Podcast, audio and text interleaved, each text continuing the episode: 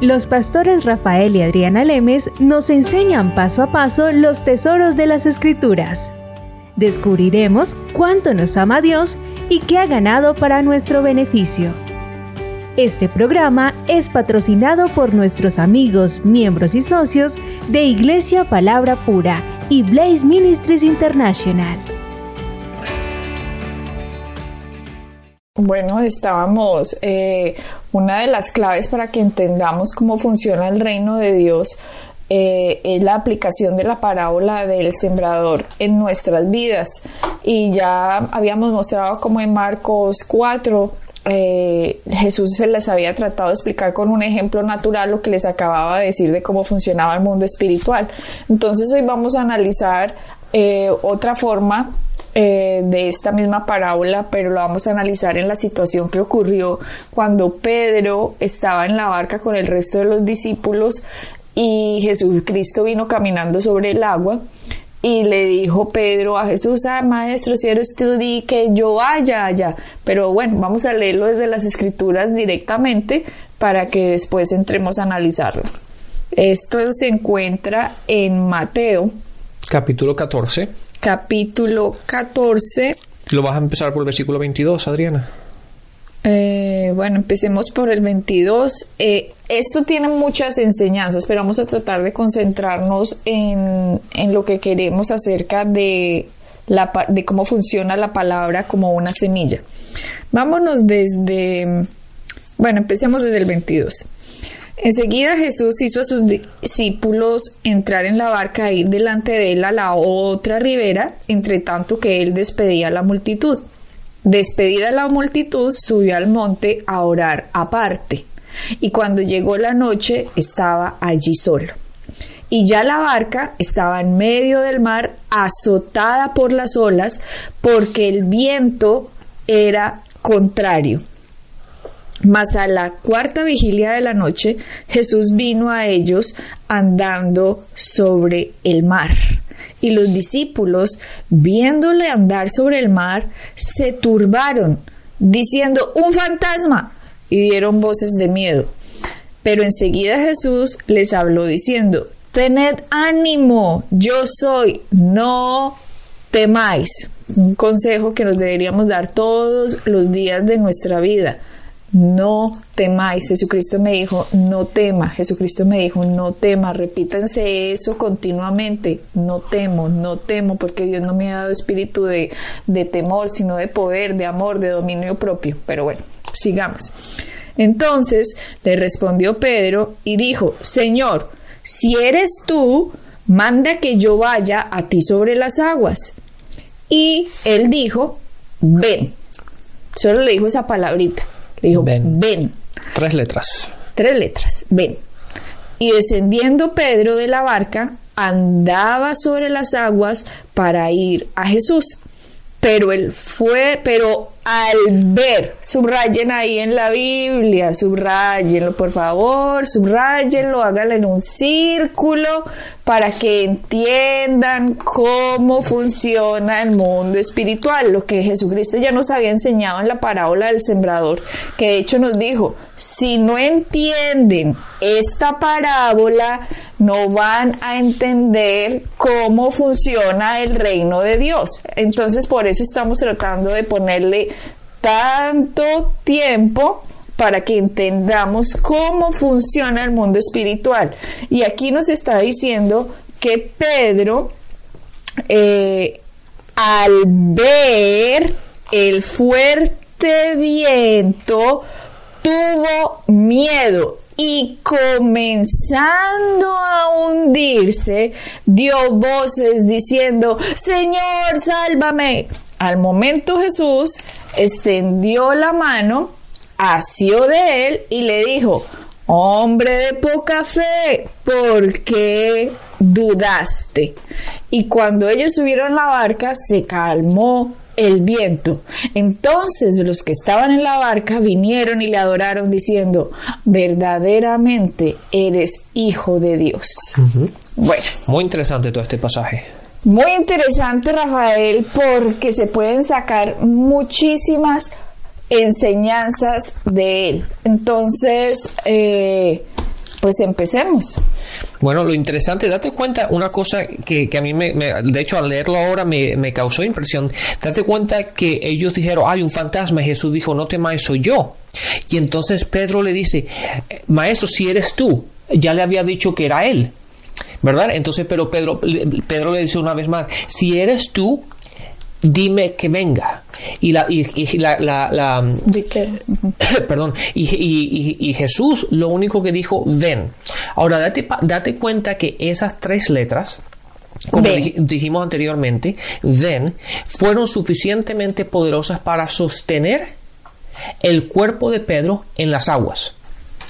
O sea, cuando Jesucristo hizo la creación, nos dice la palabra que todo lo hizo con el poder de su palabra. Así que cuando Jesucristo dice, ven, está dándole el poder a las palabras que acaba de decir para que sostengan a Pedro sobre las aguas. Entonces aquí estamos viendo, Rafael, Dios, el poder de Dios está en las palabras que él ha dicho. Correcto las, haya, las diga cuando las diga. El poder de Dios está en esas palabras. Así que nosotros tenemos tanto poder en las escrituras, en las palabras escritas, están escritas, pero estas cosas están escritas es en la Biblia para que nosotros las pongamos en nuestra boca.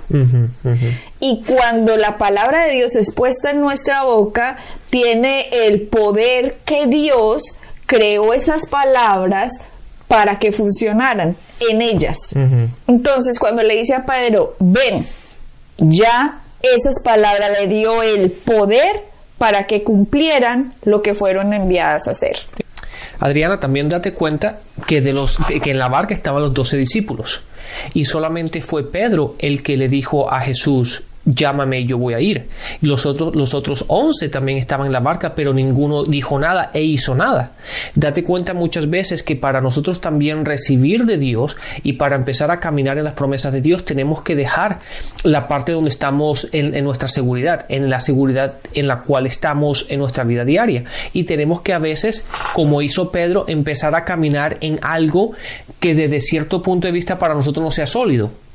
¿Verdad? Y, salirnos de la barca, si se puede decir así, de nuestra seguridad y empezar a caminar en las promesas y en la palabra que Dios nos ha dado. Sí, ese es un buen punto, Rafael, porque los otros once se quedaron ahí mirando. A ver qué iba a pasar. Qué iba a pasar y mucha gente alrededor de nosotros seguramente está solo mirando a ver qué va a pasar, pero tenemos que ser aguerridos y lanzarnos, lancémonos al agua así como Pedro se lanzó. ¿Quién va a creer que el agua lo va a sostener a uno? Pues nadie lo va a creer, a excepción de Jesús, si Jesús lo dice. Y si Jesús a nosotros ya nos prometió ciertas cosas que Él ya ganó, pues lancémonos a creerlo a pesar de estar en medio del problema que estemos. Es más fácil, Rafael, quedarse y hundirse y deprimirse y aburrirse y, y decir, no, esta vida que me toca más dura, horrible, ¿no? Todo lo que me ha tocado pasar.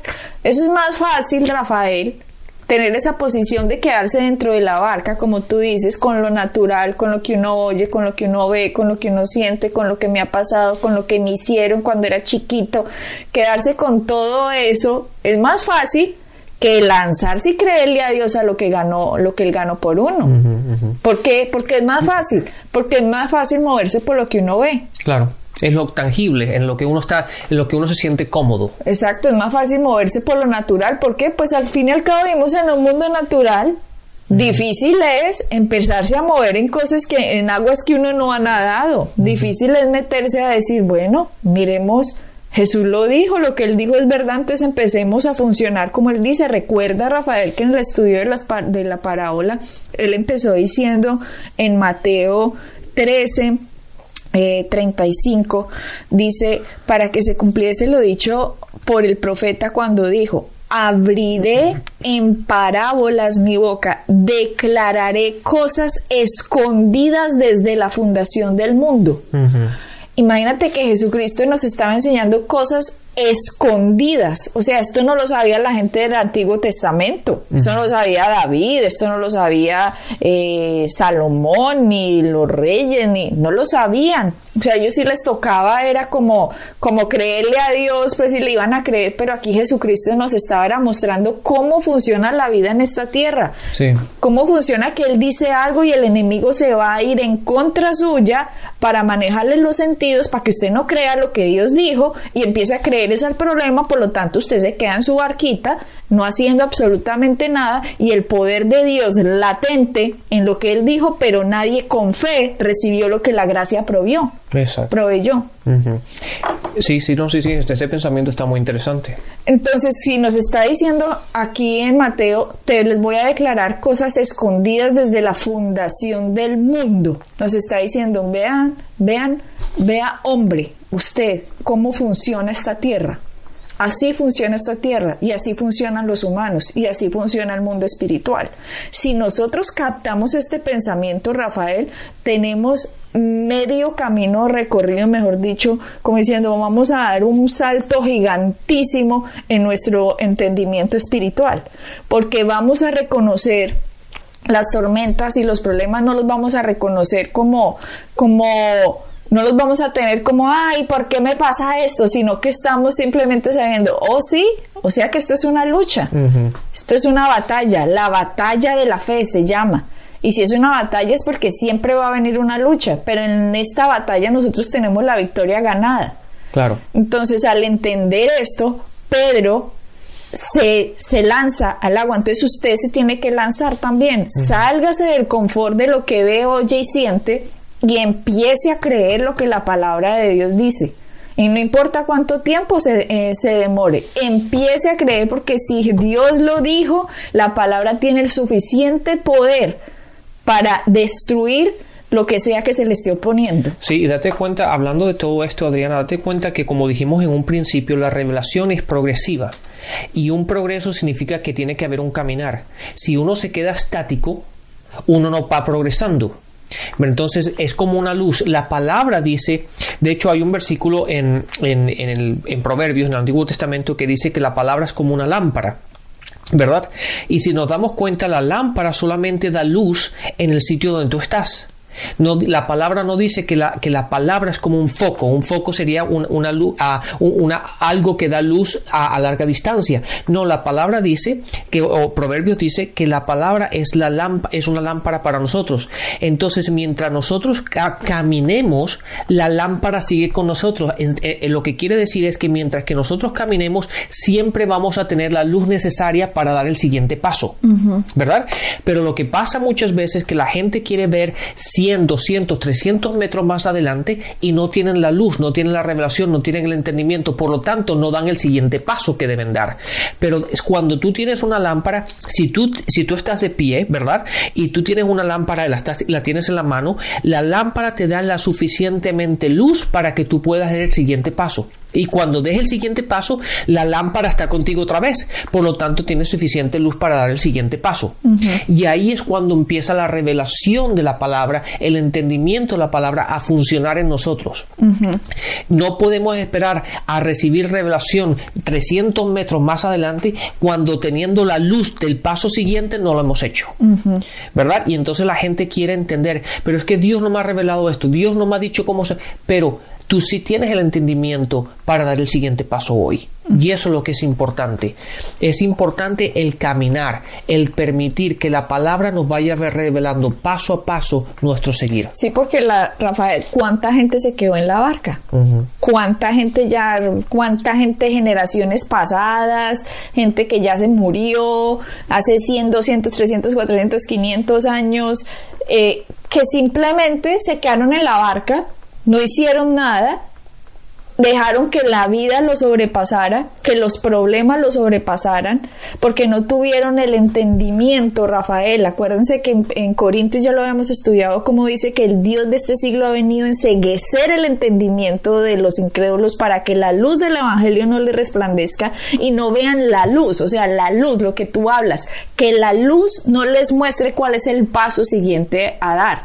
Entonces la gente se abrumó con una cantidad de cosas en su vida y vivieron y murieron, Rafael, sin comprobar el verdadero poder y la autoridad que tiene una persona que cree y aceptó a Jesucristo como Señor y Salvador. Es que esto no se trata de ir los domingos a sentarnos en una silla a, a, un culto o a una misa o a lo que sea. Esto no se trata de hacer rituales. Esto se trata de que entendamos quiénes somos en Cristo, quién es Cristo en mí. Cuando entendemos eso, sabemos que estamos en esta vida con un propósito y que no importa lo que se nos empiece a poner en el camino, se tiene que ir. Y esto lo entendió Pablo. Por eso Pablo, a pesar de todo lo que le pasó, él decía, estas ligeras aflicciones que tengo no son nada porque yo prosigo a la meta. O sea, este señor estaba enfocado que lo que Cristo hizo era tan real y Satanás sabía que Pablo se la estaba creyendo tanto que le tenía que complicar la vida de tal manera que él renunciara, pero no renunció este señor. Claro, ah, y, si, y damos cuenta, nos podemos leer en 2 de Corintios sobre el capítulo 12, habla de todo lo que él sufrió, de todas las circunstancias en las que se tuvo que enfrentar, en todo lo que él pasó en, su caminar, en su caminar ah, ah, con, con, Jesús. Y la palabra dice que sí, esas pequeñas cosas a las que me enfrenté, y uno se pregunta, pero ¿cómo él pudo haber dicho eso? Muy fácil, porque su enfoque, su punto de vista, lo que él, donde él tenía su fe estaba, estaba en la palabra, en las promesas, no en los problemas. Y él sabía que siempre y cuando caminara en la revelación de, de, la palabra, siempre y cuando caminara en la verdad que él tenía, los, las circunstancias eran simplemente problemitas que se, tenía que, que se tenía que enfrentar diariamente. Y eso es todo. Mira, Rafael, como dice en el versículo 30, eh, cuando le dijo ven, perdón, en el 30, dice, pero al ver el fuerte viento, otra vez. Miren cómo Pedro, a pesar de que Dios le había dicho primero, Jesús le dijo, vea, no tema y venga. Entonces, ¿cuál era el trabajo de Pedro? No temer e ir. Exactamente. Ese era su trabajo, no temer e ir. Simple, sencillo, fáciles y complicaciones. Pero ¿qué fue lo que hizo? En el 30 dice, al ver el fuerte viento otra vez, lo que nosotros vemos, oigamos, sintamos, no tiene nada que ver con la promesa. Entienda que eso está eh, diseñado para que usted no crea en lo que Dios ha dicho. Exactamente. Entonces usted no se tiene que enfocar en lo que usted está viendo, sino que se tiene que enfocar, poner sus ojos en lo que Cristo ya ganó. Pero este señor Pedro no hizo eso. Lo que él hizo fue, al ver el fuerte viento, tuvo miedo. O sea, Dios le dijo, no tema.